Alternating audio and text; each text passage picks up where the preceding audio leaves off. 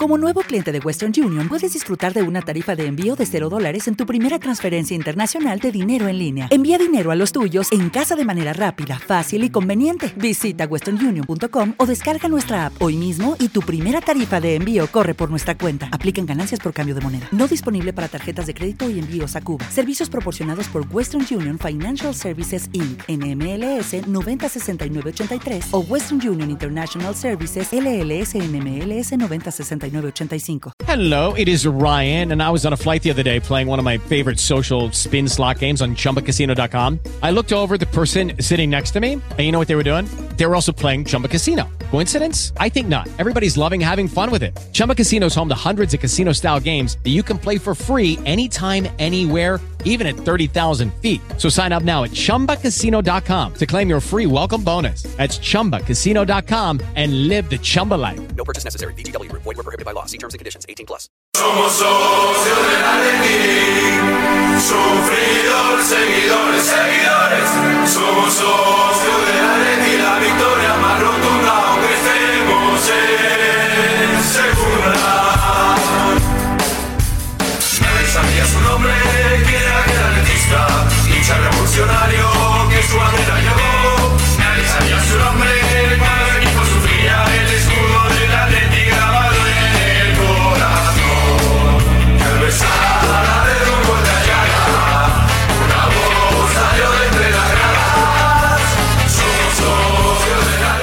Buenos días, tardes o noches. Soy su anfitrión Eduardo Atleti y esto es Aplastar Teche. Pero edición celebración, de ahí que hayamos puesto esta versión tan festivalera de nuestra sintonía habitual.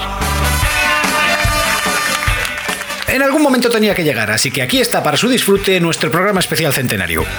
Dándole vueltas al tema no teníamos muy claro qué hacer para conmemorarlo, pero al final, tras unas cuantas cervezas, la inspiración llegó a nuestras mentes. No sé si hemos sido capaces de hacer lo que nos propusimos en un principio, pero este es el resultado. Será cosa suya como oyentes el valorarlo.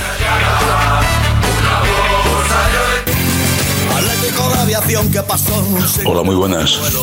Soy Eugenio Leal. Llamo para felicitaros por vuestro centenario en el programa Aplastar Teche y para desearos que tengáis muchísimos más, miles si es posible.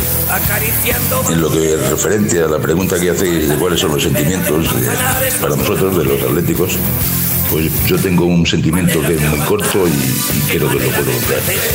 A lo largo de la historia mía, y creo que a lo largo de la historia del club, saber que lo que hemos conseguido, lo hemos conseguido nosotros. Nadie nos ha regalado nada. Con esto creo que os puedo decir todo. Venga, un abrazo y adelante. Maneras de morir.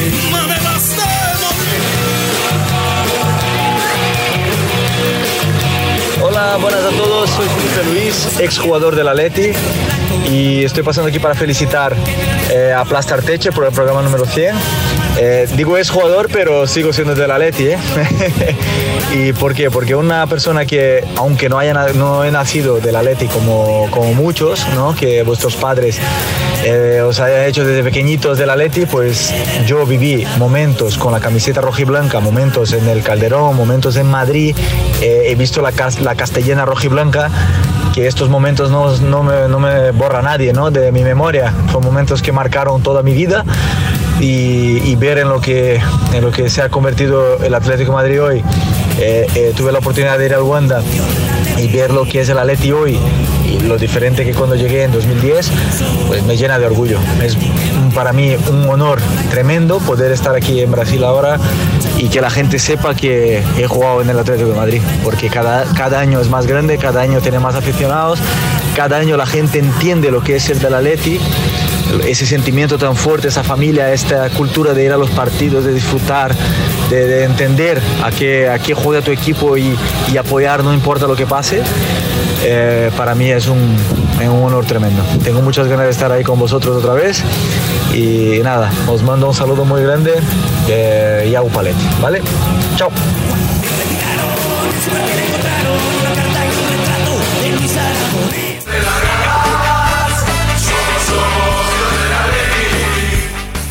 Amigos atléticos. Soy María Laura Escotero y estoy aquí para ayudar al abuelo a presentar este programación. Ya han escuchado las primeras sorpresas, los mensajes que hemos recibido de grandes atléticos contándonos qué es el atleti para ellos. Lo que teníamos claro es que en este programa de celebración queríamos que fuera algo especial, tanto para nosotros como para ustedes, y siempre bajo la bandera de hacer atleti. Y esos mensajes son especiales por ser de gente que ha hecho atleti. Como teníamos mucho para contar, hemos decidido que este programa sobre el centenario lo vamos a dividir en dos. Así que esta semana podrán disfrutar de esta primera parte y cuando llegue el parón de selecciones, allá por las últimas semanas del mes, les ofreceremos la segunda parte, para que no se les haga mucha bola al escucharnos. Pero vamos a escuchar a otros amigos que nos han mandado mensajes.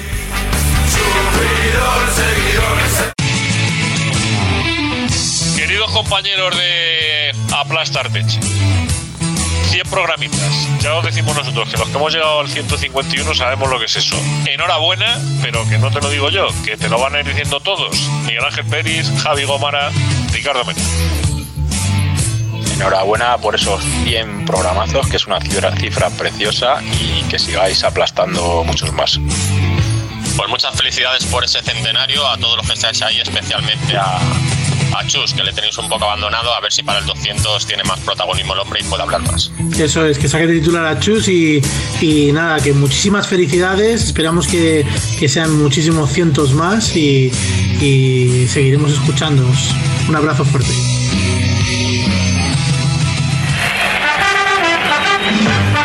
Me hacen llegar a través de mensajeros no oficiales la noticia de que Aplasta Arteche cumple 100 programas.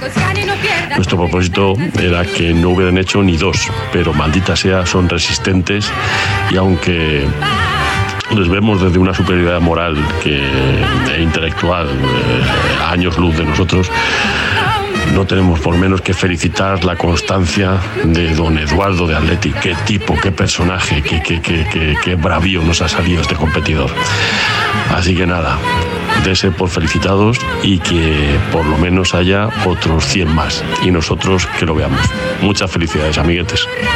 Ah, somos los de Cultura en Rojo y Blanco, que se nos había olvidado decirlo, pero bueno, eso ya lo sabéis porque habréis reconocido nuestra inconfundible y elegante manera de hablar.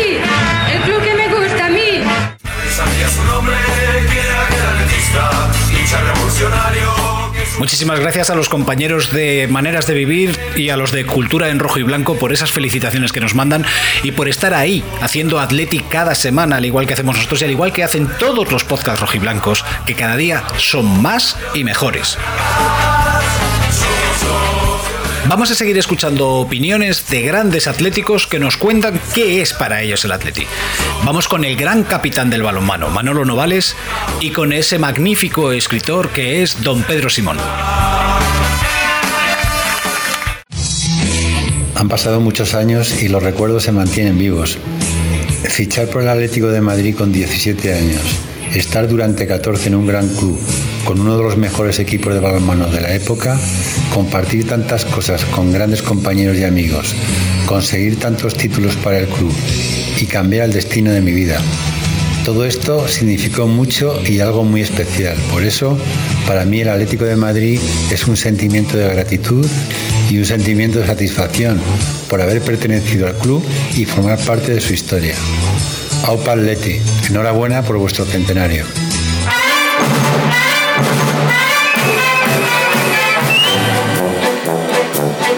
Hola a todos, ¿qué tal? Soy Pedro Simón. ¿Qué es para ti el Atleti, verdad? Bueno, pues para mí el Atleti eh, son muchísimas cosas. Algunas creo que seré capaz de describirlas y otras seguramente no. Eh, ser de Atleti es tener cerveza fría en la nevera, por ejemplo. Mau, verde, clásica. Eh, es un abrazo de gol, es estar con gente a la que hace mucho tiempo que no ves, es acordarte de gente que no está antes de un partido, es mojarte bajo la lluvia aunque vayas perdiendo, Mm, ser del Atleti mm, sobre todo yo creo que tiene que ver con saber levantarse. Yo creo que ser del Atleti no es la hostia que te pega, sino lo que haces después de la hostia. Eso es ser del Atleti. Un tío del Atleti se identifica por lo que hace después de la hostia, no por la hostia que se pega. Ser del Atleti es alguien que no conozco me pida un audio y solo porque es de Atleti yo se lo hago. Ser de Atleti es eh, saber que hay gente a la que quiero y a la que no conozco.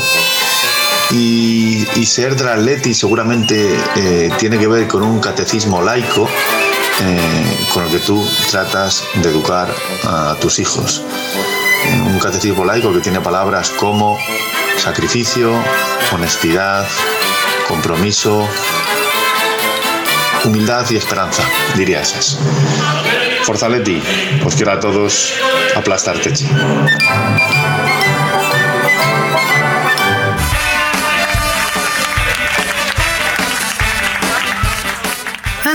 Qué emoción me está entrando de escuchar a todos estos grandes atléticos, con todos esos mensajes tan importantes para los que somos realmente atléticos. Vamos ahora a escuchar a otros cuatro periodistas que nos han mandado su mensaje para el día de hoy, para felicitarnos y para contarnos qué es el Atleti para ellos. Son el gran Juan Gato, Hugo Condés, Josué Coello y el queridísimo Pepe Pasquez. Matallanas no nos ha mandado ningún mensaje, porque no se lo hemos pedido que no le queríamos. Buenas, gente de Plaza Arteche. Soy Juan Gato. Bueno, algunos ya me conocéis. eh, me encargo de hacer la información del Atlético de Madrid en los sitios en los que me dejan. Son unos cuantos, gracias a Dios. Y trato de informar y defender lo que, lo que nos une a muchos, ¿no? Bueno, eh, no quiero pasar esta, esta ocasión sin felicitar a estos fenómenos que hacéis eh, este podcast, por el cual os habéis convertido, bajo la norma que impera ahora en el Atlético Madrid, en leyenda. O sea, ahora mismo deberíais tener una placa en ese paseo de leyendas donde tantos ilustres y menos ilustres tienen ese reconocimiento. Desde luego, vosotros ya tendríais que reclamar esa placa y ponerla en ese paseo de ilustres. Pero bueno, me parece que es muy, muy sano, muy loable lo que hacéis porque en estos tiempos en los que hay una batalla eh, comunica- de comunicación eh, en los programas deportivos y demás, donde al Atlético de Madrid, que ha conseguido hacerse hueco gracias a, a los uh, magníficos años que está, que está cosechando gracias a, a Simeone y a sus proyectos y demás, pues eh, la lucha eh, comunicativa es muy, es muy complicada.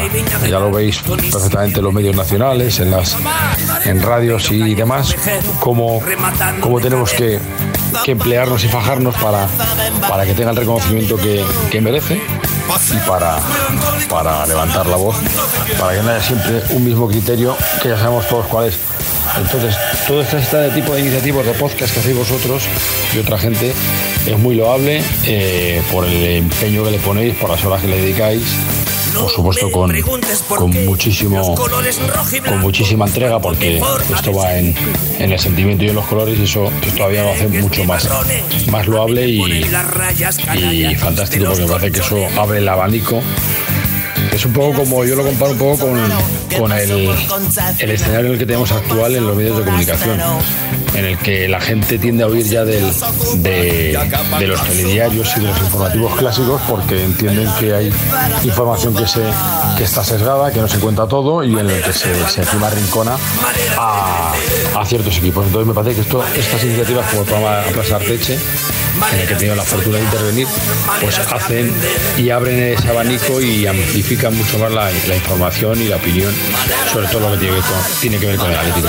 Así que, bueno, os mando una felicitación, que sigáis igual, a pesar de que haya momentos de oscuridad y, y no tan buenos, pero yo creo que es muy bueno que haya este tipo de, de portales y ventanas para toda la gente de Madrid, que además, lo notaréis, lo reclama continuamente. Eso, es, eso dice mucho también de la, de la necesidad que tiene la, la inmensa masa social del Atlético de Madrid y de seguidores que necesitan y reclaman ese tipo de programas y de, de información de opinión para sentirse reivindicados y, y reconfortados y apoyados por lo que no se consigue en otros medios de ámbito nacional donde algunos intentamos dar voz a todo ese a todo lo que tiene que ver con el Atlético de Madrid. Así que nada, lo dicho, sois leyenda, enhorabuena y a por otros 100.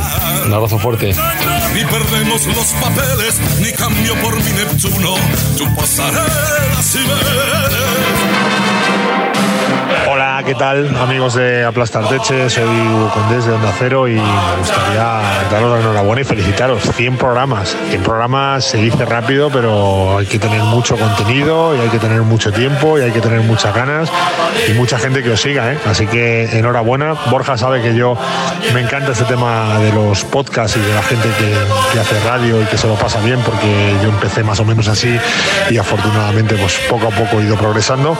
Así que todo mi, todo mi felicitación, todo mi agradecimiento y que de verdad que sean otros 100 programas más, otros 200, otros 300 y que haya muchas alegrías que contar. Penas también, pues ya sabéis que eso también vende, pero al menos nosotros eh, siempre nos quedará la sensación de que hablamos de algo de lo que nos sentimos plenamente orgullosos. Así que enhorabuena, Aplastar Teche, otros 100 más.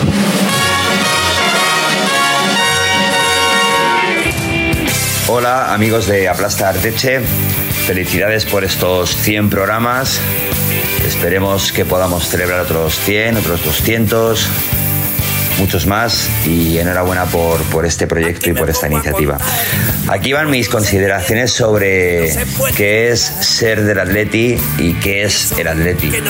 Creo que el Atlético de Madrid es un sentimiento de pertenencia, representa eh, una manera de pensar eh, muy distinta en cuanto al resto de aficiones, una manera de vivir las victorias de una manera muy diferente y una forma de, de- de- de entender la vida eh, muy distinto, porque creo que ese sentimiento de pertenencia nos lleva también a un sentimiento colectivo eh, y es que creo que ser del Atleti eh, también repercute en nuestro día a día, en, nuestra forma de, de vivir y eso creo que es muy positivo y eso creo que nos diferencia mejor de, de otras aficiones.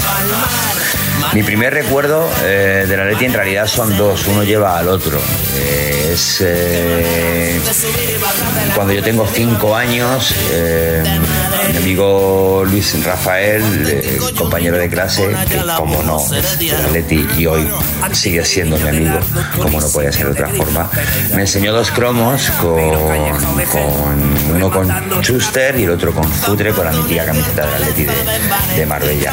Eh, y en ese mismo momento yo sentí que aquel equipo, aquellos colores, aquellos jugadores me representaban a mis eh, cinco años. Y, fue un sentimiento mm, eh, inmediato, fue un, fue un flechazo instantáneo.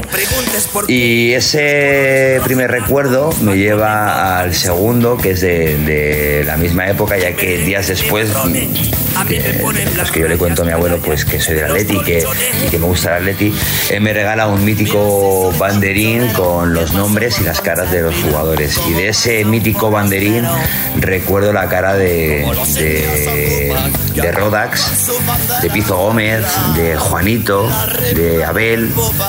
Y, tengo esa imagen grabada. De hecho, ese banderín sigue estando en mi habitación porque me acompañó durante muchísimos años. Y cada vez que voy a ver a mis padres, ese banderín sigue ahí y yo veo ese banderín. Así que es una imagen que a día de hoy tengo muy presente.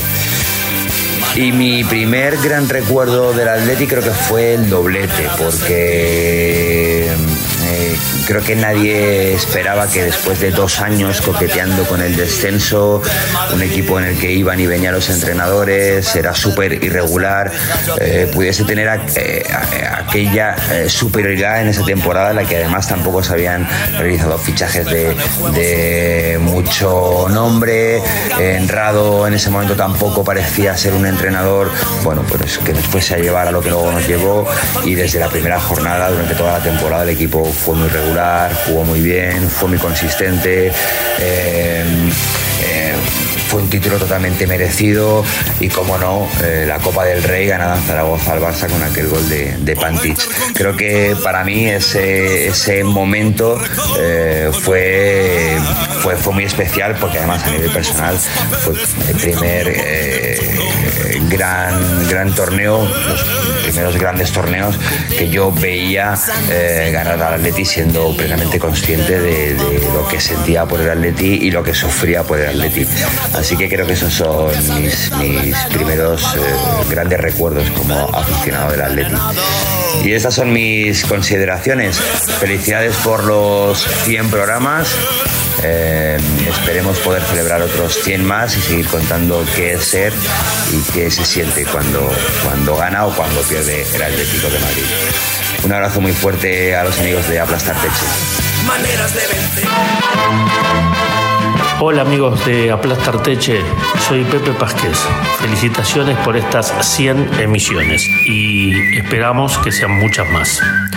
Me preguntan qué es el Atleti. El Atleti para mí es el amor del cual no querés desprenderte nunca. Es el que te atrapa y que no tiene fin. Es para siempre. Es el sufrir y gozar con intensidad. Es el placer de ganar y el orgullo de pertenecer y apoyar en la derrota.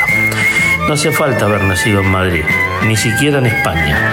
A mí, que soy argentino bien porteño, futbolero y racinguista, solo me bastó hace 10 años pisar el Vicente Calderón, abrazarme en un gol vaya a saber con quién, y conocer a su gente que ni siquiera tuvo la necesidad de invitarme. Solo me dejaron pasar a ver de qué se trataba, y aquí me quedé, sin que tampoco hiciera falta seguir trabajando en el club, porque me siento parte de una ola de sentimiento absolutamente genuino. ¿Qué es el Atleti para mí? Me preguntan. El Atleti es y será siempre mi novia eterna.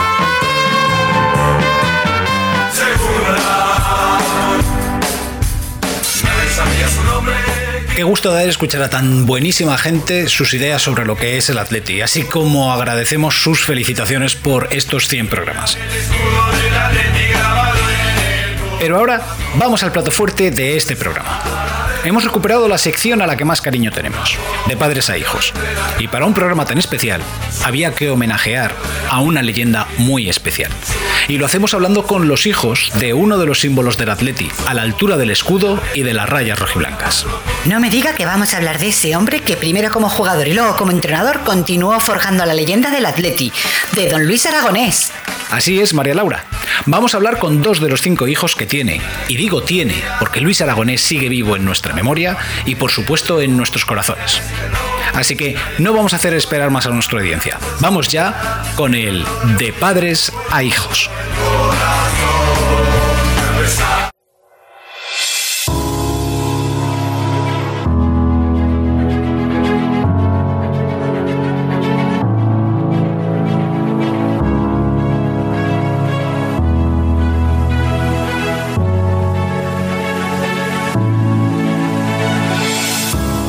Estos 100 programas hemos creado muchos contenidos, pero del que más orgullosos estamos es de esta sección, en la que recuperamos y homenajeamos a figuras del Atleti mediante la conversación con sus hijos. En esta ocasión, no había mayor leyenda atlética para celebrar nuestro centenario que don Luis Aragonés.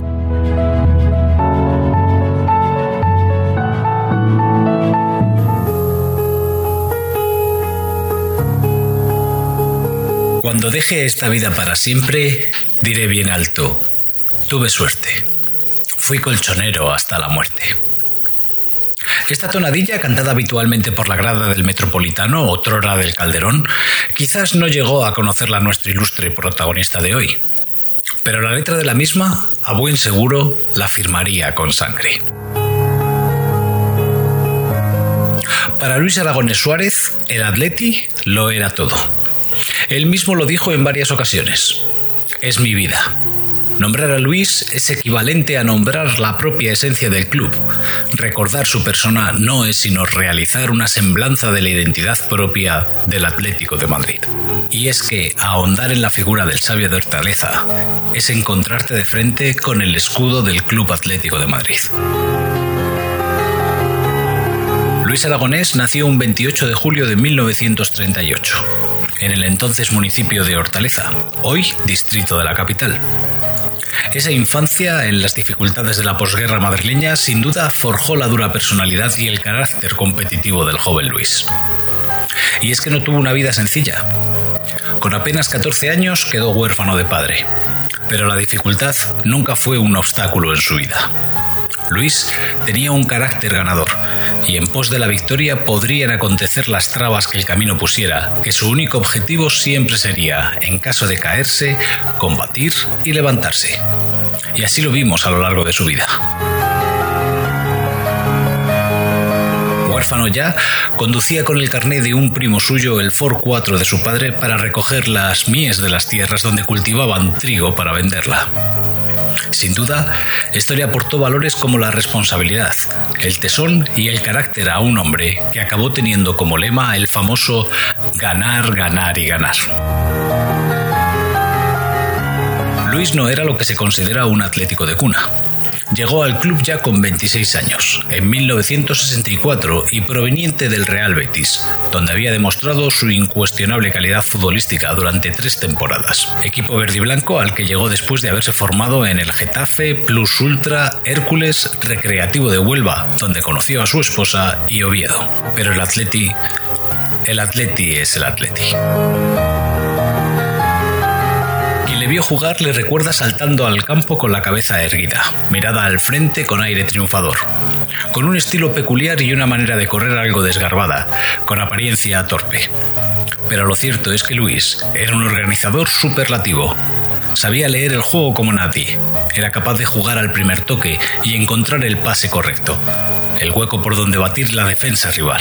También aguerrido, sin miedo a chocar con los defensas contrarios, sabía hacerse el hueco, luchar la pelota dividida y, si era preciso, ganar la posición metiendo un poco el codo, que del otro fútbol no andaba justo. La vida le había enseñado mucho sobre hacerse un hueco. Pero por encima de todo, su pie derecho, un guante. Aún hoy se recuerda a la grada gritar enfervorecida su nombre para alentarle antes del lanzamiento de una falta al borde del área. Aliento que agradecería, pero que no necesitaba. Luis no rehuía esa posibilidad nunca. Nadie osaba quitarle un balón ante una situación así. En sus pies, la esperanza rojiblanca en Heysel, en el atardecer de su carrera, en un postrero 1974, en una prórroga inmerecida por el juego rojiblanco, pero que el minuto 114 le daba la oportunidad de alcanzar la gloria. Y Luis la alcanzó. Porque las yemas de sus dedos tocaron esa gloria en el cielo de Bruselas, antes incluso de que el balón entrase en la portería del Bayern. Él sabía que era gol. Él sabía que esa maldita copa llevaría las cintas rojas y blancas, pues con su guante derecho la agarraba con firmeza y la traía para orillas del Manzanares. Abatido vestuario colchoneros, minutos después, tras el gol del alemán impronunciable, sobre las lágrimas de sus compañeros y el silencio de su entrenador, Juan Carlos Lorenzo, se alzaba la voz de Luis que jaleaba a los suyos para tomarse la revancha dos días después. Porque las finales, como nos recordó 34 años después, están para ganarlas. Y de eso Luis sabía mucho, por encima de los títulos que hubiera conquistado tres ligas, dos copas y un premio Pichichi como jugador. Una liga, tres copas, una Supercopa de España y una Copa Intercontinental como entrenador del Atlético de Madrid. Títulos que jalonan su palmarés y el de todos nosotros. Pero por encima de ellos, una certeza, que aquí fuera hay 50.000 que vamos a morir por el Atleti y que sabemos que solo hay un campeón y va de rojo y blanco máximo goleador histórico del Atlético de Madrid en todas las competiciones, sin ser un delantero, fue dejando su impronta durante todos los años que vistió la rojiblanca. Suyo fue el primer gol en el Manzanares ante el Valencia, suyo fue el primer gol europeo del Atleti en el Manzanares ante el Malmo y suyos los 372 partidos en que defendió nuestra camiseta con orgullo. Y así, hasta que en un 25 de noviembre de 1974 dio el paso esperado para dejar de ser jugador del club a entrenador del mismo. Lógico, esperable y esperado, pues Luis ya era un entrenador en el campo. Nadie leía mejor que él los encuentros, ni siquiera el entrenador. Se dice incluso que la liga obtenida en la temporada 72-73 se ganó gracias a las reuniones clandestinas de Luis con la mayoría de la plantilla, mientras algún otro compañero distraía a Max Merkel. Lo cierto es que si alguien podía transmitir a la plantilla lo que era el Atleti, ese era Luis. Construyó un equipo ordenado que supo sacar provecho de un mortífero contragolpe santo y seña de la entidad.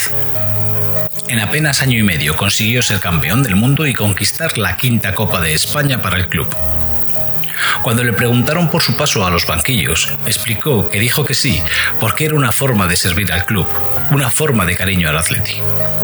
La misma respuesta podría trasladarse a todas las veces que posteriormente acudió al rescate del Atleti, especialmente cuando pasábamos por nuestro peor momento, en segunda y sin haber logrado subir el año anterior. Luis dejó Mallorca, donde había construido un equipo de Champions, para venir a su Atleti, para venir a su casa, para hacerse más eterno aún. Y es que Luis estará siempre en el corazón de todo buen atlético. El mismo Luis que miraba melancólico en Oviedo cómo descendía su Atleti. El mismo Luis que nos obligó a sacar lo mejor de nosotros mismos siendo entrenador del Valencia para campeonar en el 96. El mismo Luis que le dijo a Simeone en Sevilla que no dudase en venir al Atleti. El mismo Luis que modeló en segunda a un niño que nos llevaría a la gloria. El mismo Luis que nos hizo sentir la selección nacional como nunca antes, llevando a España al mayor nivel de su historia, impregnando al combinado nacional de coraje y corazón. Don Luis Aragonés Suárez es el Atleti.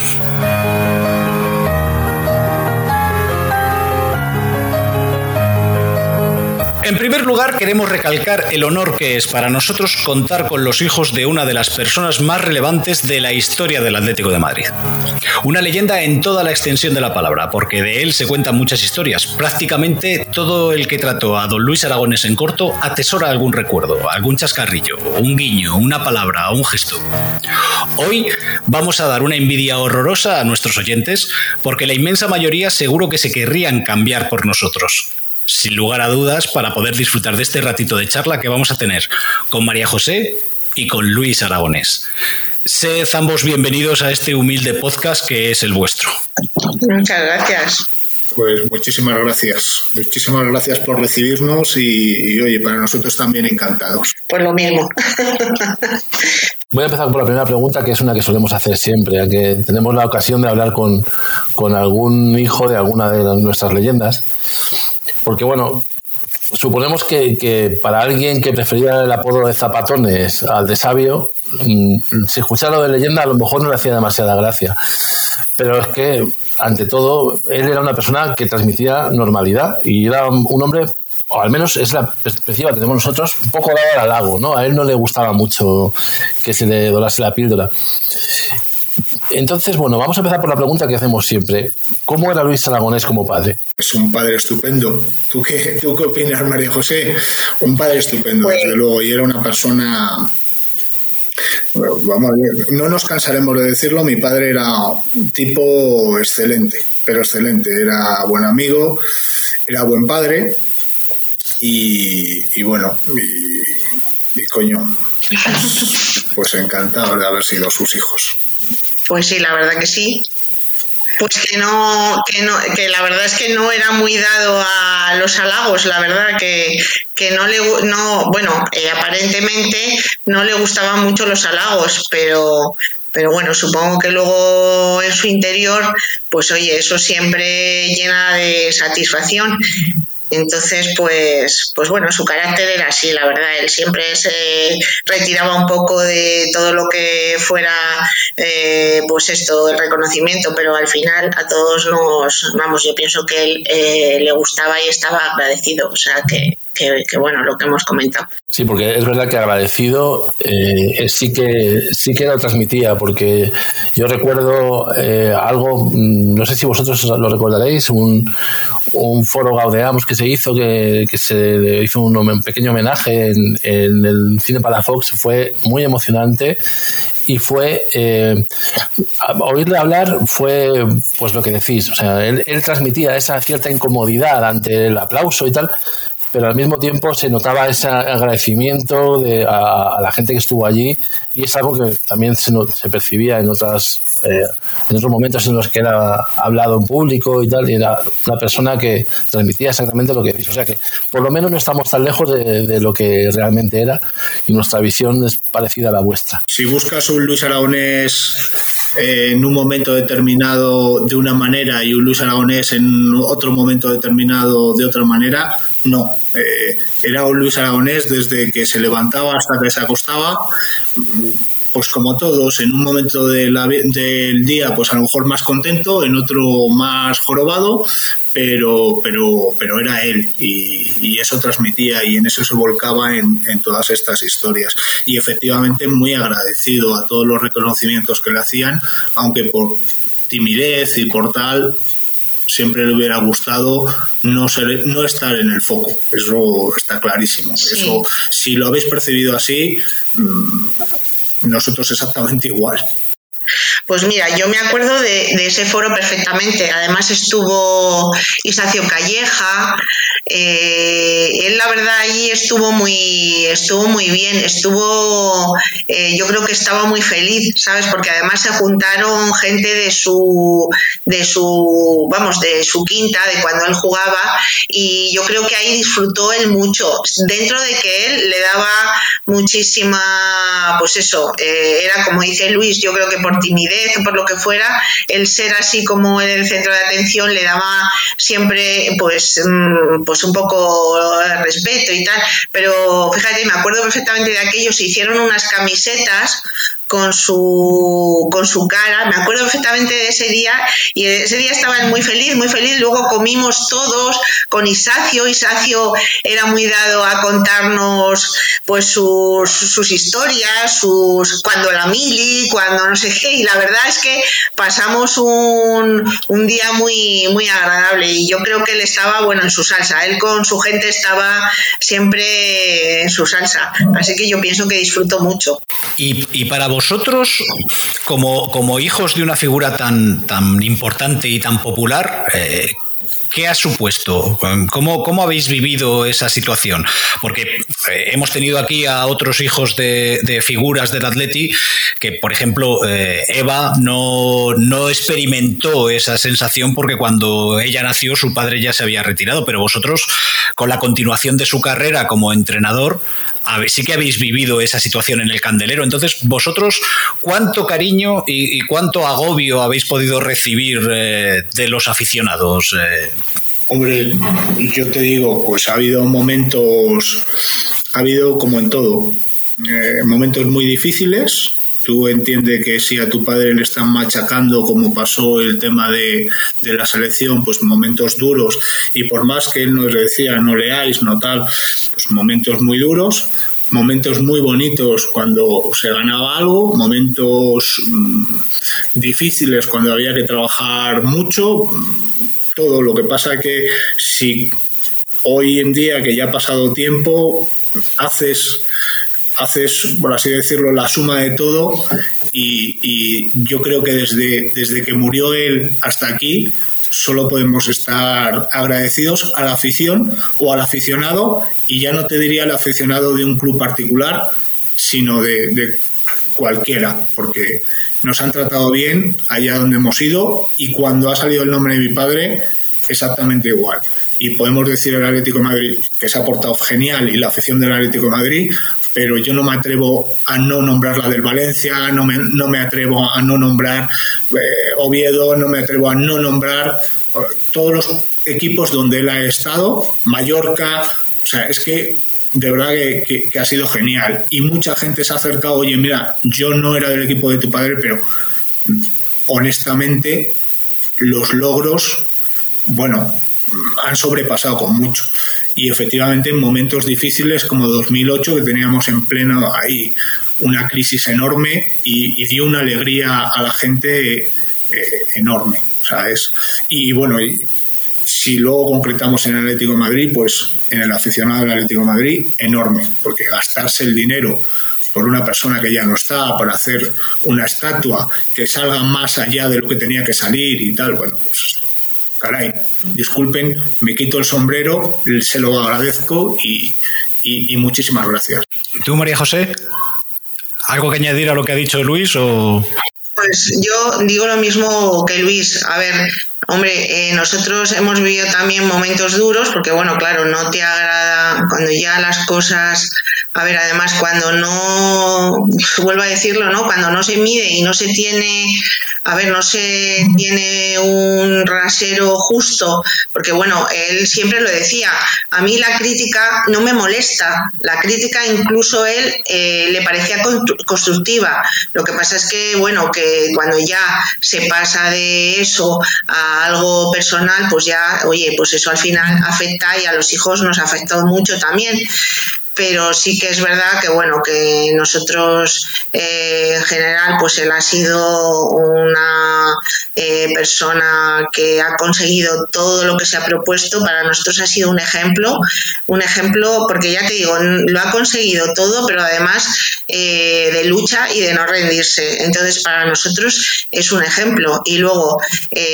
las aficiones ya te digo todas por lo que dice Luis todos eh, la respuesta ha sido buenísima. Siempre nos hemos sentido muy acogidos y muy queridos. Y luego bueno eh, la afición del Atleti es que es eh, es una cosa mm, extraordinaria. Es decir eh, porque es que no es ya solamente la estatua vale que la estatua participado mucha gente sabes pero la iniciativa de, del frente ha sido fantástica. Pero ya no es la estatua es que eh, es como si han adoptado el carácter de mi padre. O sea cómo él era que no se rendía que era un poco, eh, pues eso, rebelde, eh, no, tal. Entonces eso eh, es como si fuera que lo hubiera abandonado, o sea, abanderado la propia afición.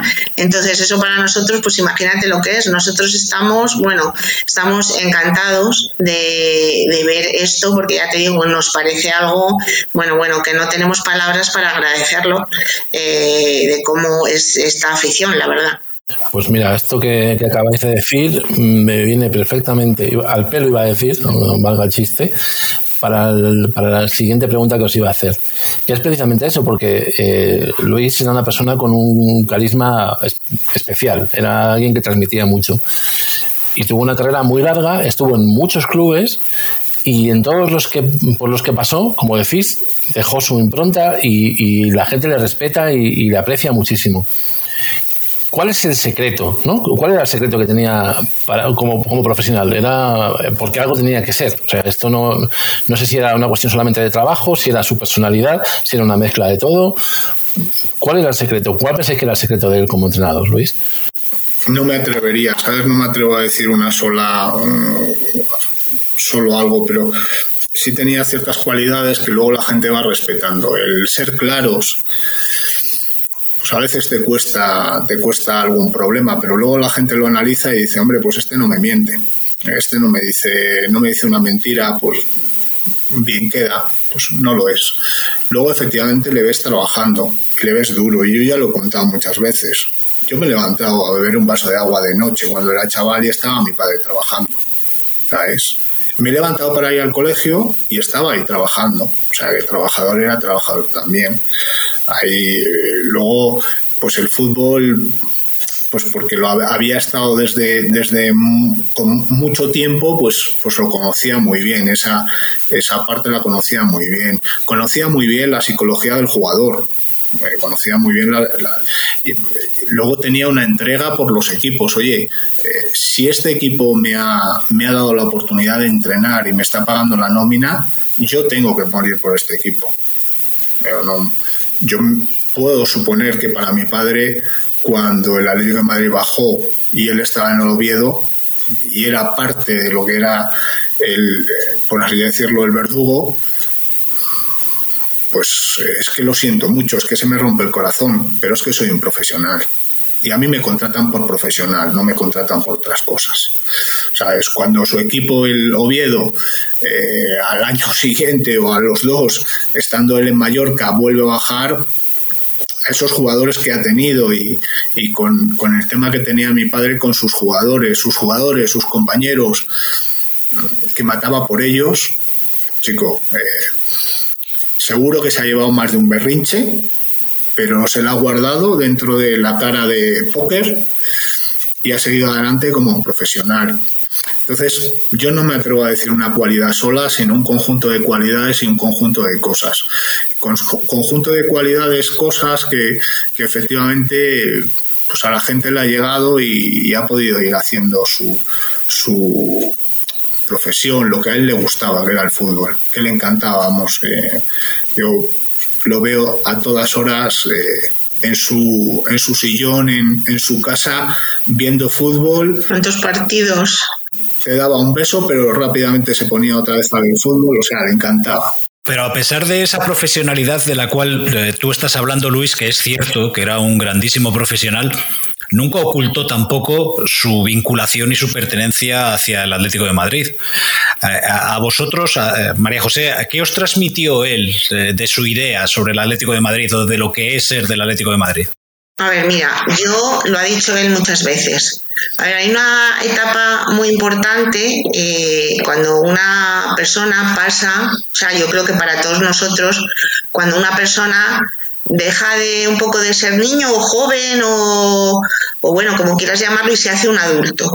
Y él siempre dice que él en el Atlético de Madrid pasó de ese joven, de esa, bueno, pues esa forma de ser que tienes cuando eres joven, a ser un adulto. O sea, el Atleti le hizo un poco su carácter y su manera de pensar. Entonces eso es una, eso al final, pues pesa mucho en tu personalidad.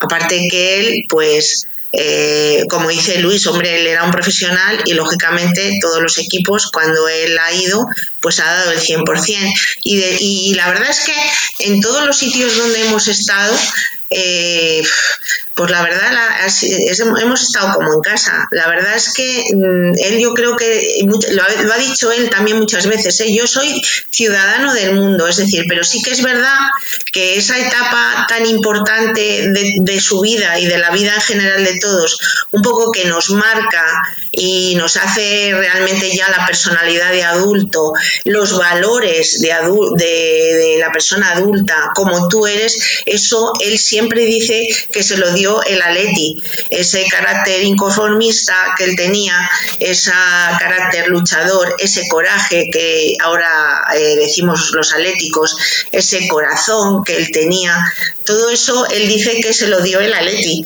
Entonces, claro, eso era una para él pues era muy importante, o sea, era una cosa pues que él siempre recordaba. Aparte que, bueno, que él, claro, en el Atleti, eh, pues eh, su carrera de futbolista, eh, los, los, años mejores, como si dijéramos, pues, pues los disfrutó, o sea, él tenía muchas alegrías del Atleti, como es lógico, y eso le marcó a él muchísimo, como es normal, ¿no? Y luego, pues ya te digo, los otros equipos donde ha estado, en todos los equipos. A ver, yo pienso que él, todo lo que ha dicho Luis, pero él también tenía una eh, conexión, no sé, una manera de conectar con el futbolista, ya luego cuando fue entrenador, incluso siendo futbolista, porque muchos compañeros lo dicen, era como un, mmm, no sé si habéis oído Irureta, siempre eh, ganar, siempre era como un director o sea, como, y eso lo han dicho muchos, muchos compañeros. Entonces yo creo que eso ya eh, él lo ha desarrollado ya en su etapa de entrenador, esa relación con, con los jugadores que le ha dado y por supuesto la franqueza, lo que ha dicho Luis, la franqueza con la que siempre ha ido. Era una persona que, él lo decía, yo no me bajo los pantalones nunca. Es decir, que, que era valiente para eso y yo creo que eso al final pues te, de momento a lo mejor te ocasiona pues pues enfrentamientos pero luego eh, eso siempre se agradece. Tu carrera en el Atleti te dio muchas alegrías muchas que nos dio a todos en realidad pero también tuvo algún disgusto gordo ¿no? Eh, en la memoria colectiva está aquella final que marcó a una generación la que pudo ser y no fue y en la que precisamente en el, foro en el que recordábamos al principio eh, yo le escuché hablar sobre aquello como sintiéndose hasta un poco responsable de cara a la afición.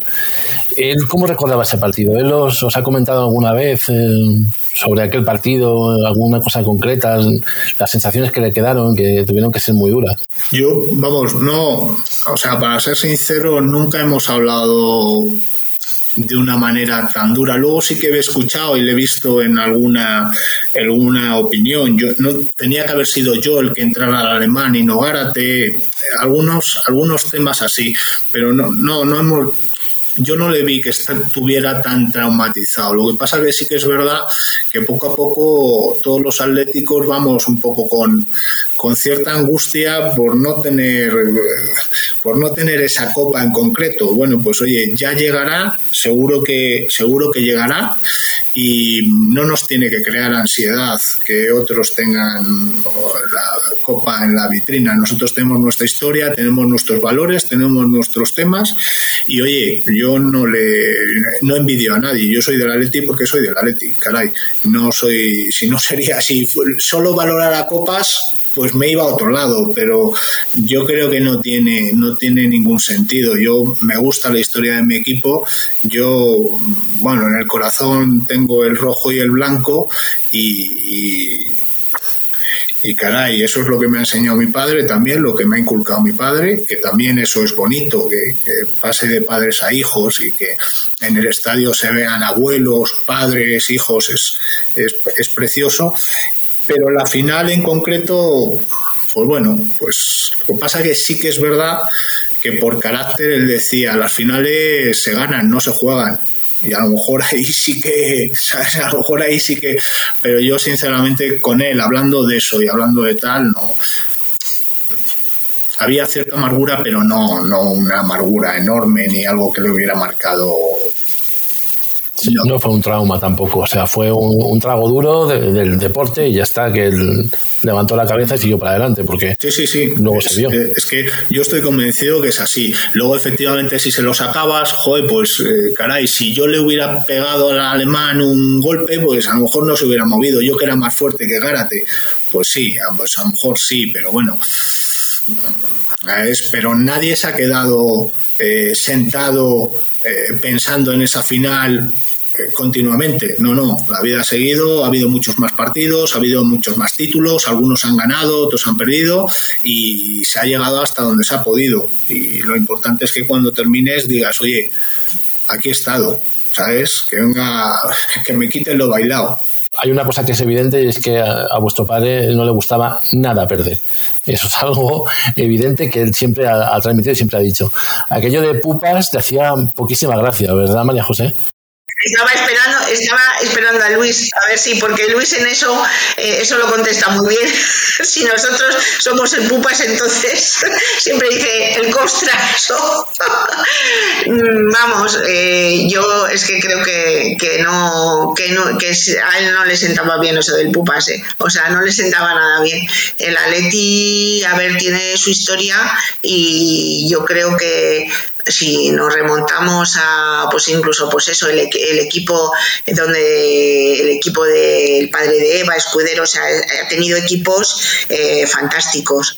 Eh, yo estoy con Luis vale o sea las copas mmm, bueno eh, nosotros yo creo que pensamos de otra manera.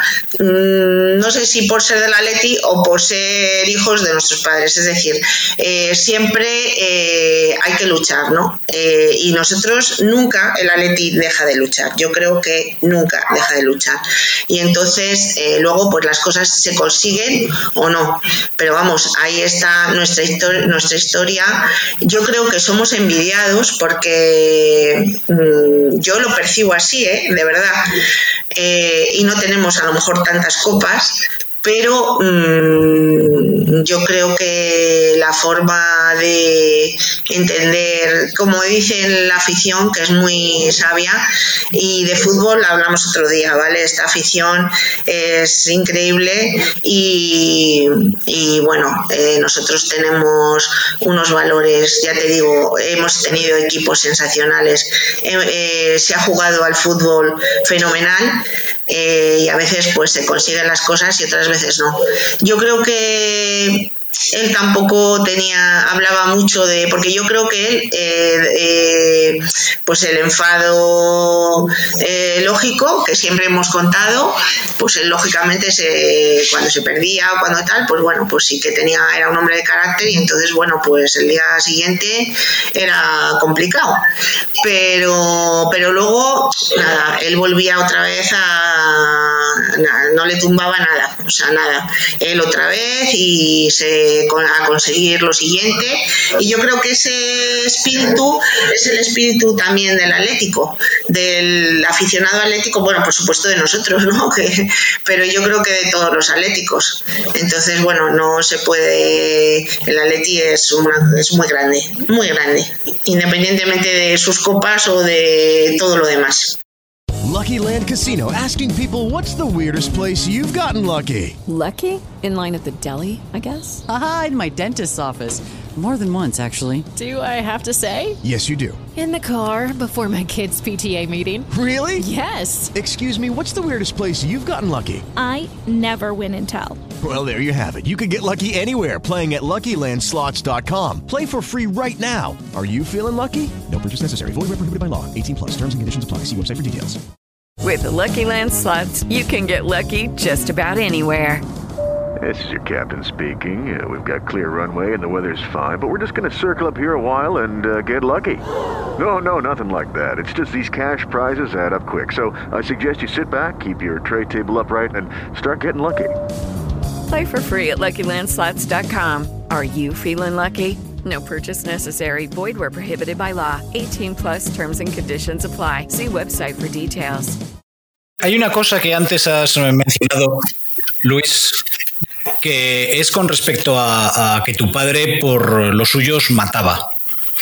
Eh, ya no solamente como jugador, sino como entrenador. Y, yo recuerdo, por ejemplo, aquel famoso motín del Esperia en Barcelona, donde él salió a dar la cara con el resto de los jugadores, sabiendo que se exponía un poco a que le pusieran de, de patitas en la calle.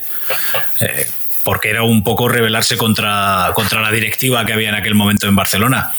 Realmente eh, él os contaba esas situaciones, o sea, transmitía esa cuando cuando había sucesos como esos, como esos dentro de su vida deportiva, se veía reflejado en casa o no se veía reflejado en casa. Él lo tenía totalmente separado lo profesional de lo personal en ese sentido.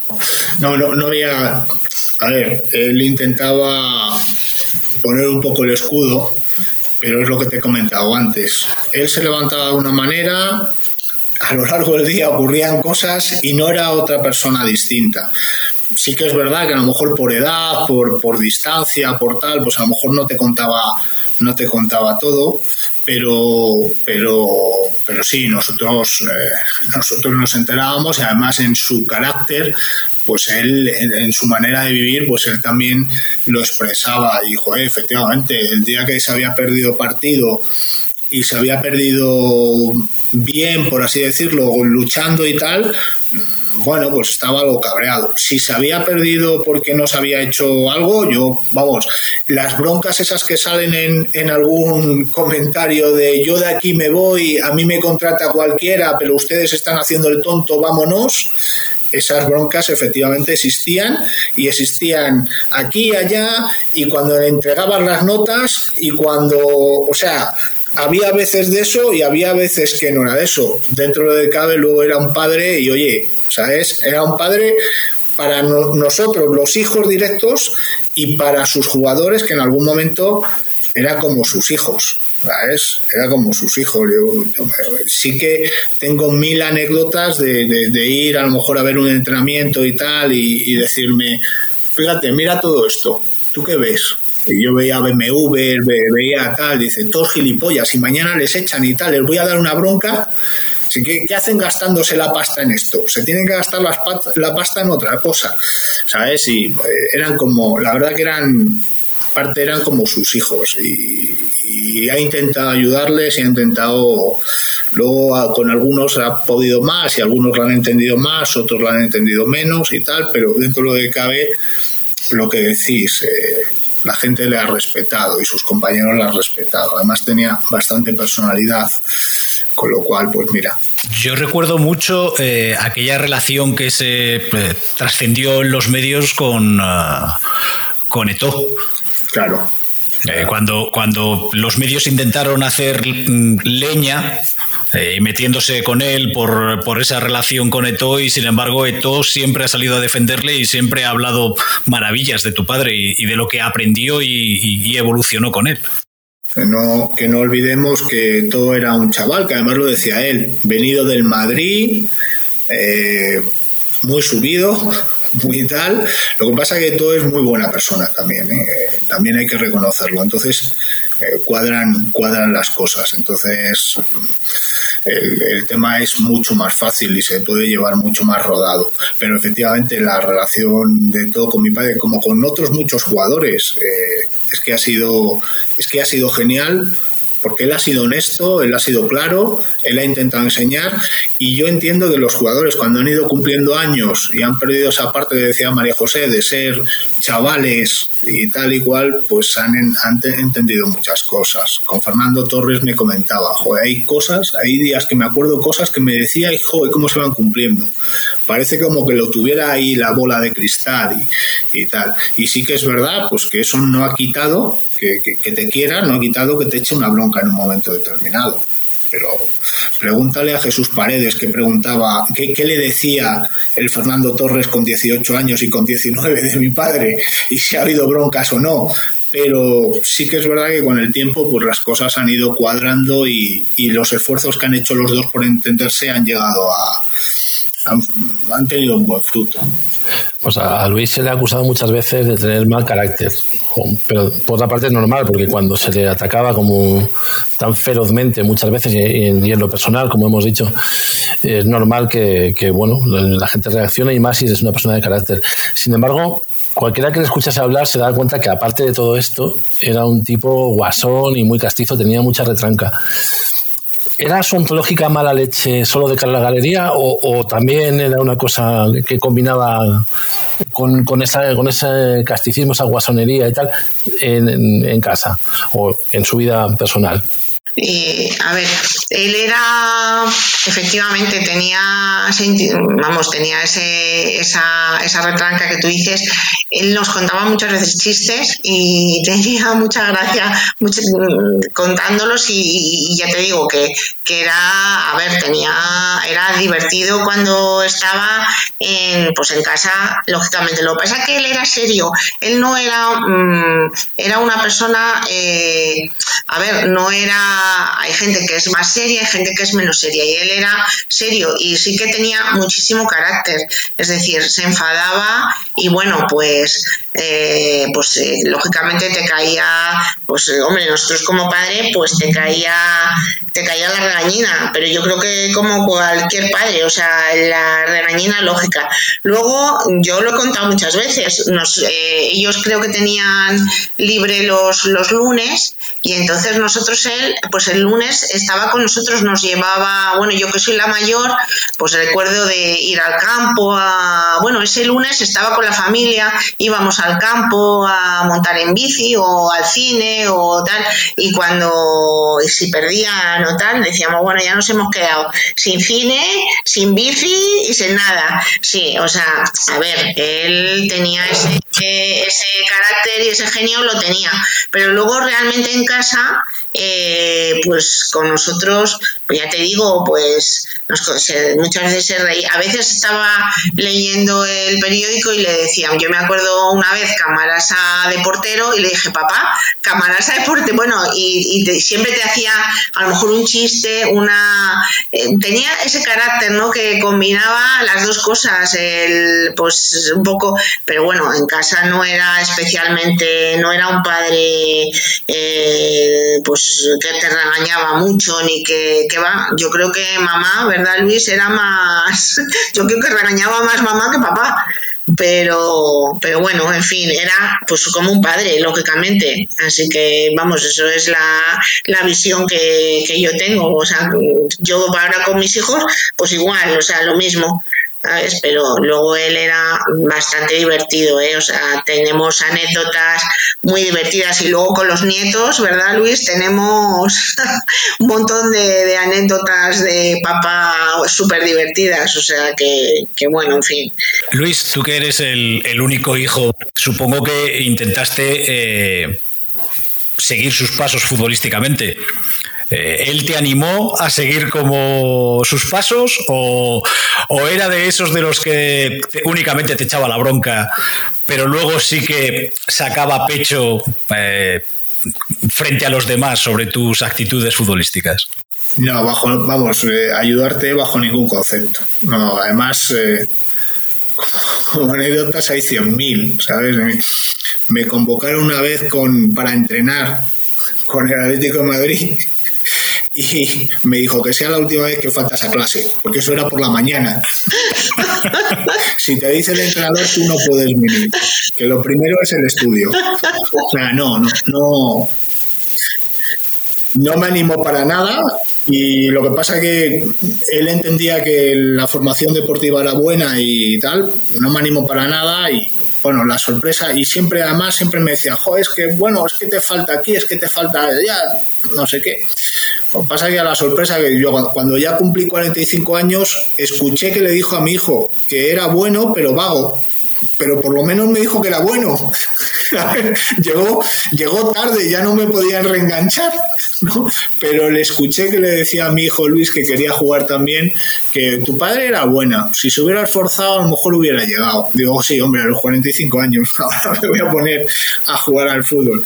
Pero bueno, es, está bien, hombre, en casa es, es difícil, seguir al, seguir al padre es, es difícil, pero no sé, yo tampoco lo, lo echo de menos y además le agradezco porque yo sé que todo lo que me decía era por mi bien y, y no era no era ni mucho menos por eh, machacarte ni nada por el estilo. Todo lo contrario, ha sido, ha sido bastante, en ese sentido ha sido bastante de apoyarte y, y de tal. Lástima que, que no lo habláramos cuando tenía todavía 20 o 18, que me hubiera venido bien como consejo, sino que ya se lo dijo a mi hijo además y cuando ya tenía 45, con lo cual ya no tenía sentido ponerte a hacer nada. Pero bueno, siempre que un padre diga de ti que eres, que eres bueno en algo, pues, pues te agrada.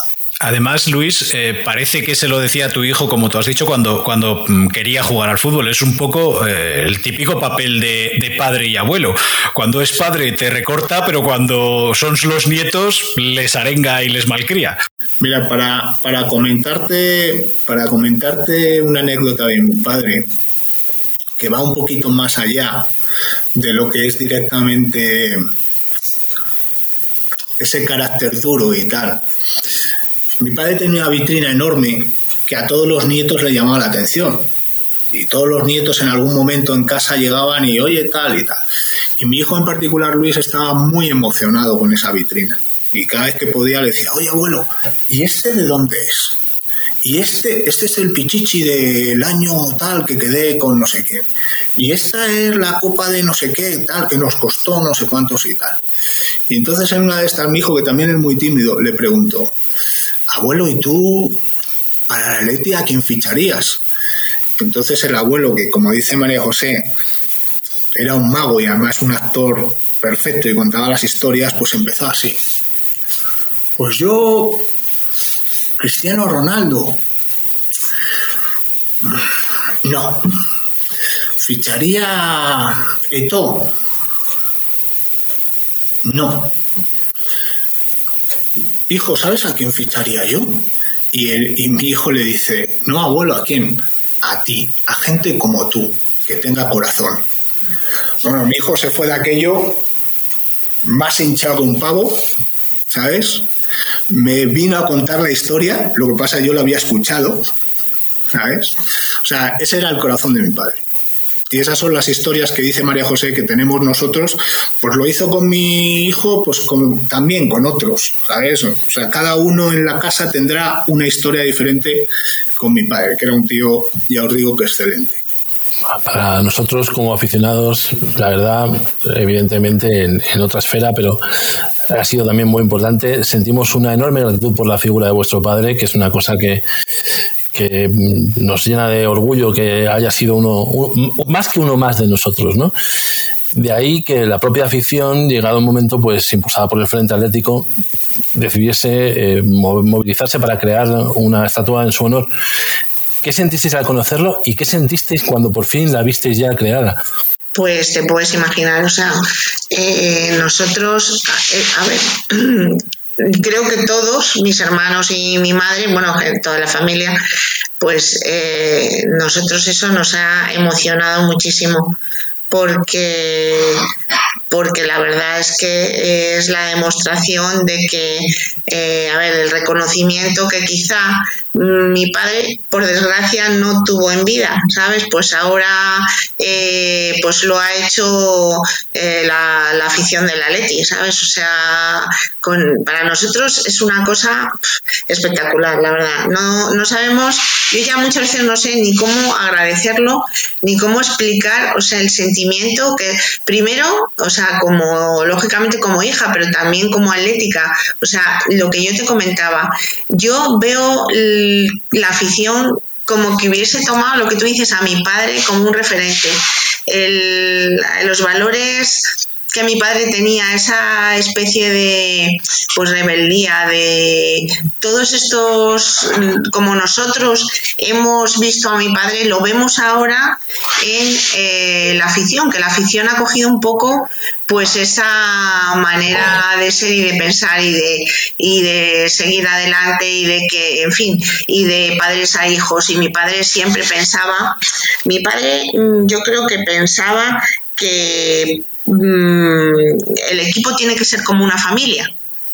Yo creo que también eso eh, le ha llevado a él a, pues al éxito y también a, que pues lo que decimos, el reconocimiento de los jugadores, eh, él pensaba que eso tenía que funcionar, pues eso, eh, aunque parezca broma, todos estamos aquí a la misma hora, todos comemos juntos, todos somos iguales, a todos se nos escucha, todos... O sea, mi padre yo creo que eh, pensaba que eso era una cosa muy importante para hacer un equipo para que se tuviera éxito. Y, y, nosotros, pues ya te digo, vemos que todo, todo eso que él pensaba, ahora la afición como que, que lo está reconociendo y lo vemos en la propia afición. Y bueno, pues lo de la estatua, ya te digo, nos parece una cosa increíble. Y, todo el cariño que hay ahí, porque no es la estatua en sí, que la estatua está perfecta, por cierto, o sea, hay que decir que, que la estatua mmm, está muy bien, o sea, se parece muchísimo a mi padre. Eh, además tiene sus Mm, como Alicia ha hecho, tiene sus, a ver si lo miras de un lado, si lo miras de otro, o sea, tiene como una historia, la estatua como que tiene una historia y entonces nosotros, bueno, pues estamos súper agradecidos. A mí personalmente es que me parece algo mmm, enorme, o sea, algo grandísimo una cosa eh, pues impresionante. Y yo creo que, bueno, Luis puede decir lo que él piensa, pero yo creo que toda la familia estamos, no sabemos ya ni cómo dar las gracias a tantas personas que han, que han puesto ahí ya no el dinero, sino eh, pues la manera de eh, el afecto y el reconocimiento porque yo creo que más que no solamente el dinero sino que ahí está pues como el reconocimiento a, la trayectoria y a su persona por supuesto. No pensáis que esta muestra de, cariño pues, personalizada en, la estatua es una, aparte de una forma de agradecer, eh, desde luego valorar aquello que, como, como vuestro padre decía, aquello de en, en, aquella rueda, vamos, en aquel en aquella reunión con los jugadores en, en, la Eurocopa, esa de nos han dado hostias de todos los colores. ¿No pensáis que la afición entiende que se le ha, que se le dieron hostias de todos los colores a Luis sin merecerlo? en muchas ocasiones y esta es la forma de agradecérselo. En parte puede ser, en parte puede ser. De todas maneras, eh, poniendo la estatua en, en, el ámbito que está, que es el, club, el, el Atlético de Madrid, la afición del Atlético de Madrid, bueno, o sea, podemos, podemos, estar muy, muy orgullosos que un Atlético es el que nos llevó o el que hizo el primer equipo para ganar. Eso podemos estar muy, muy orgullosos. Pero yo creo que la afición del Atlético de Madrid al final, esa estatua viene porque le reconoce la trayectoria y le reconoce como suyo. Algo que también eh, para él era muy importante que también, oye, soy atlético, soy del Atlético de Madrid, ¿sabes? Entonces, la afición al final va buscando esos referentes que, que, que marquen, que marquen cómo somos, que marquen como, como tal. Y, y, en mi padre y en otros jugadores, ¿eh? también en otros jugadores encuentra, encuentra eso. Y, como tal, pues, pues sale, sale, sale esa estatua. Evidentemente, también hay una parte que efectivamente, oye, pues a, mira, a este que es de mis colores le disteis hostias, pero fíjate cómo le reconocemos aquí en nuestra casa, porque este es de nuestra casa, este es de los nuestros, ¿vale? Entonces, ojo, ojalá que, que muchos jugadores valoraran también la afición que van a tener y, la presencia que van a tener en sus corazones. Y también, hombre, hay que reconocer que el dinero mueve mucho, pero, pero seguro que alguno valora esos, esos colores y seguro que alguno lo lleva en el, en el corazón y es capaz de hacer ciertos, ciertas cosas por, por mantenerse en un equipo que quiere. Bueno, pues ya la verdad es que eh, esta charla ha sido una maravilla. Vamos a ir cerrando ya, pero yo no me resisto porque una de las cosas que más me gustan de todo lo que tiene que ver con Luis son, son las anécdotas que, que contáis, como la que acabas de contar tú ahora, Luis, que es maravillosa. Venga, María José, cuéntanos una, venga, una, la que sea, la, que, la primera que te venga.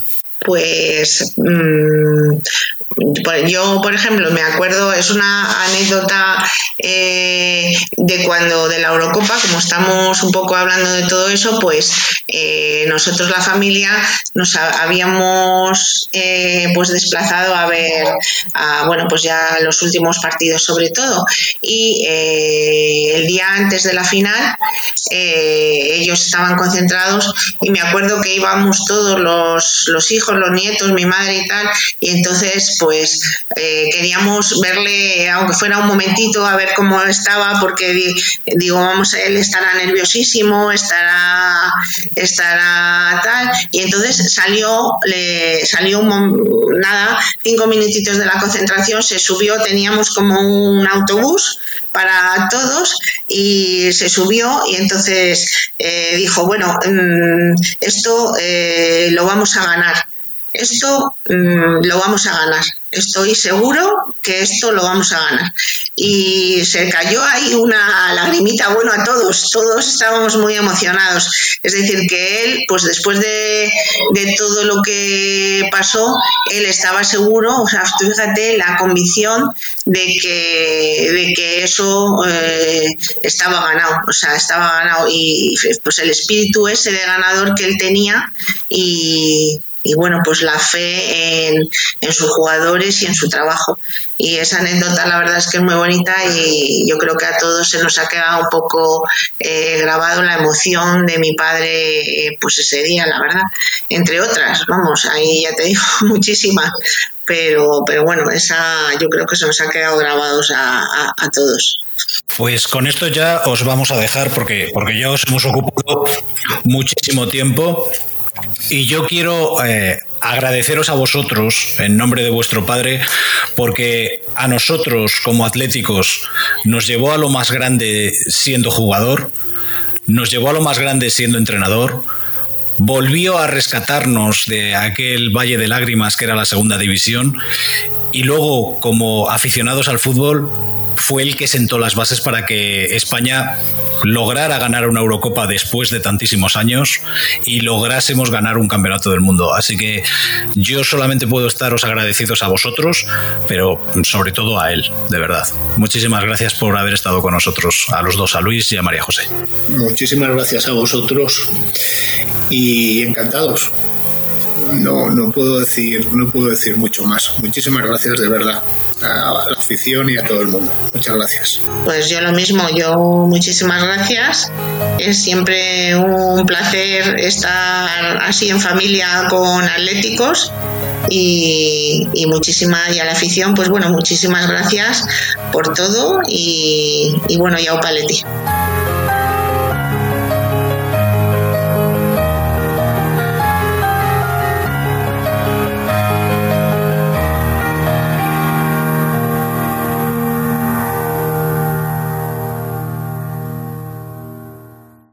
Hello, it is Ryan, and I was on a flight the other day playing one of my favorite social spin slot games on chumbacasino.com. I looked over the person sitting next to me, and you know what they were doing? They were also playing Chumba Casino. Coincidence? I think not. Everybody's loving having fun with it. Chumba Casino is home to hundreds of casino style games that you can play for free anytime, anywhere even at 30,000 feet. So sign up now at ChumbaCasino.com to claim your free welcome bonus. That's ChumbaCasino.com and live the Chumba life. No purchase necessary. Group. Void prohibited by law. See terms and conditions. 18 plus. With the Lucky Land slots, you can get lucky just about anywhere. This is your captain speaking. Uh, we've got clear runway and the weather's fine, but we're just going to circle up here a while and uh, get lucky. No, no, nothing like that. It's just these cash prizes add up quick. So I suggest you sit back, keep your tray table upright, and start getting lucky. Play for free at LuckyLandSlots.com. Are you feeling lucky? No purchase necessary. Void where prohibited by law. 18 plus terms and conditions apply. See website for details. ¿Qué te ha parecido, María Laura? ¿Te ha gustado? Me ha encantado, jefe. Una joya haber recordado a esa gran leyenda que es don Luis Aragonés escuchando a María José y a Luis. ¿Cómo no le vamos a querer todos los atléticos si era puro atleti para todo? Efectivamente, un espejo en el que mirarnos todos los indios. Como espejos fueron también Adrián Escudero y Enrique Collar. Y tenemos la suerte de que sus hijos, Eva y Alfredo, respectivamente, nos hayan mandado también su saludo y lo que es el atleti para ellos.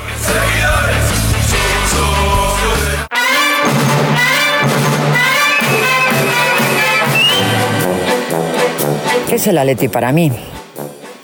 Qué difícil de explicar. Yo he nacido con el Atleti, vivo con el Atleti y moriré con el Atleti.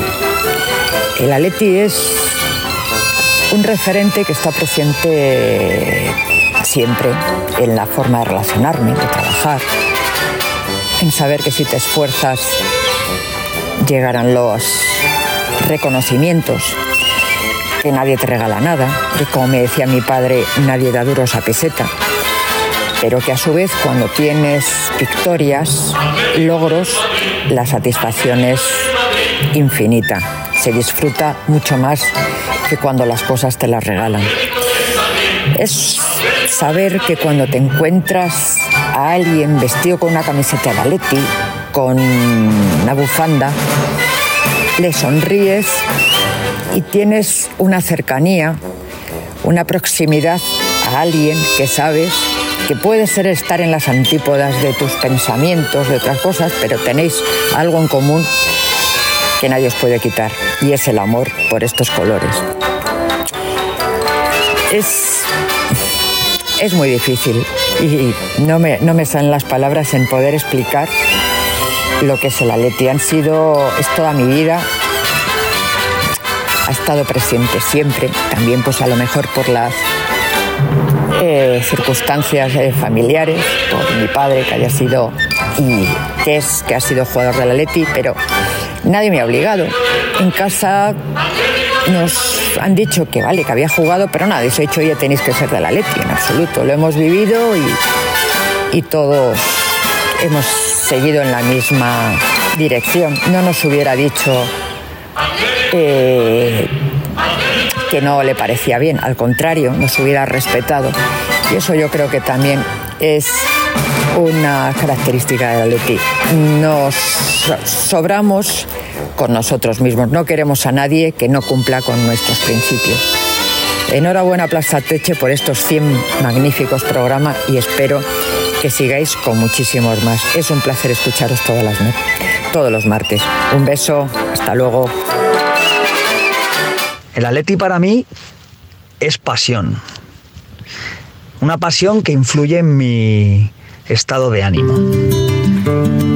También el Atleti significa para mí sentimiento, sentimiento de, pertenencia, pertenencia a un grupo eh, pues que ha elegido el camino menos fácil, que se ha rebelado contra lo, establecido. Eh, soy de los tontos que va por la calle y cuando me cruzo con alguien, sea mayor o, joven o, un niño, y, va con un distintivo de la Leti, una gorra, una bufanda, una camiseta, eh, le hago un comentario. Y, ese comentario es por, por- ese sentido de, de pertenencia que decía, que decía antes. No sé, eh, es como que le veo y digo, ese tiene algo que, que, que- que yo, que, yo también, que yo también tengo, ¿no? Eh, y el Atleti sin duda eh, ha influido en, mi carácter y ha sido, ha sido una enseñanza de vida. Eh, al final mm, la vida es, son altibajos. A veces estás arriba, pero otras veces estás, estás abajo. Y cuando, cuando estás abajo, eh, lo que no puedes hacer es detenerte y, compadecerte. Eh, hay, que, hay que pensar en positivo porque volverán a venir, a vol- a- volverán tiempos, tiempos mejores. Y, y aunque te encuentres eh, personas eh, eh, que, a lo mejor bueno pues sean más válidas que tú o que o, mejores que tú bueno pues saber que con entusiasmo con, con esfuerzo con pasión con ilusión pues puedes llegar a ser mejores que, ellos y, alcanzar tus, tus metas y otra enseñanza importante que creo que la Leti me ha dado es que eh, la alegría no solamente eh, puede ser en función de si has alcanza- alcanzado ese objetivo o no, sino que, durante el camino en el que habrá altibajos eh, también tienes que aprender a disfrutar. Y por último, y supongo que, que condicionado porque, bueno, pues eh, al haber sido mi padre un jugador del Atleti, pues está más influenciado. El Atleti al final eh, ha sido parte de mi vida. No, recuerdo, desde bien pequeñito, es que no recuerdo... eh, o no, o no entiendo mi vida sin el Atleti, ha estado, ha estado presente en, eh, desde que nací. En, en cualquier cosa, eh, el Atleti ha sido parte de, de nuestra familia. Hola, buenos días, mi pana. Buenos días, bienvenido a Sherwin Williams. ¡Ey! ¿Qué onda, compadre? ¿Qué onda? Ya tengo lista la pintura que ordenaste en el ProPlus app. Con más de 6.000 representantes en nuestras tiendas listos para atenderte en tu idioma y beneficios para contratistas que encontrarás en aliadopro.com. En Sherwin Williams somos el aliado del PRO.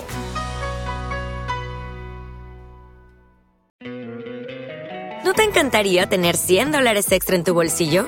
Haz que un experto bilingüe de TurboTax declare tus impuestos para el 31 de marzo y obtén 100 dólares de vuelta al instante. Porque no importa cuáles hayan sido tus logros del año pasado, TurboTax hace que cuenten. Obtén 100 dólares de vuelta y tus impuestos con 100% de precisión, solo con Intuit TurboTax. Debes declarar para el 31 de marzo. Crédito solo aplicable al costo de la presentación federal con TurboTax Full Service. Oferta sujeta a cambios o cancelación en cualquier momento. Pues con estas palabras de nuestro querido amigo Alfredo Collar, ponemos fin a este programa especial. No sin antes agradecer a todos aquellos que nos han ayudado y colaborado durante todos estos programas. Pero sobre todo también quiero agradecer yo personalmente a todos aquellos que han formado en alguna ocasión y actualmente forman parte del equipo de Aplastar Teche. Sin todos vosotros no hubiera sido posible llegar hasta aquí. Y lo mismo a todos los que colaboran con nosotros económicamente, así como todos los que nos escucháis semanalmente o de forma esporádica, porque vosotros sois el Atleti. Volvemos la semana que viene. Gracias por todo y siempre a UPA Atleti. Ahí hemos visto la afición, cómo ha venido, cómo ha respondido para unir a la afición y unir con los jugadores para hacer un gran equipo como es el Atlético de Madrid que lo ha demostrado. Siempre seguiré siendo del Atleti y siempre lo defenderá a muerte. ¿No te encantaría tener 100 dólares extra en tu bolsillo? Haz que un experto bilingüe de TurboTax declare tus impuestos para el 31 de marzo y obtén 100 dólares de vuelta al instante. Porque no importa cuáles hayan sido tus logros del año pasado, TurboTax hace que cuenten. Obtén 100 dólares de vuelta y tus impuestos con 100% de precisión. Solo con Intuit TurboTax. Debes declarar para el 31 de marzo. Crédito solo aplicable al costo de la presentación federal con TurboTax Full Service. Oferta sujeta a cambios o cancelación en cualquier momento. Dale más potencia a tu primavera con The Home Depot. Obtén una potencia similar a la de la gasolina para podar, recortar y soplar con el sistema OnePlus de 18 voltios de Ryobi desde solo 89 dólares. Potencia para podar un tercio de un acre con una carga. Potencia para recortar el césped que dura hasta dos horas. Y fuerza de soplado de 110 millas por hora. Todo con una batería intercambiable. Llévate el sistema inalámbrico OnePlus de 18 voltios de Ryobi. Solo en The Home Depot. Haces más. Logras más.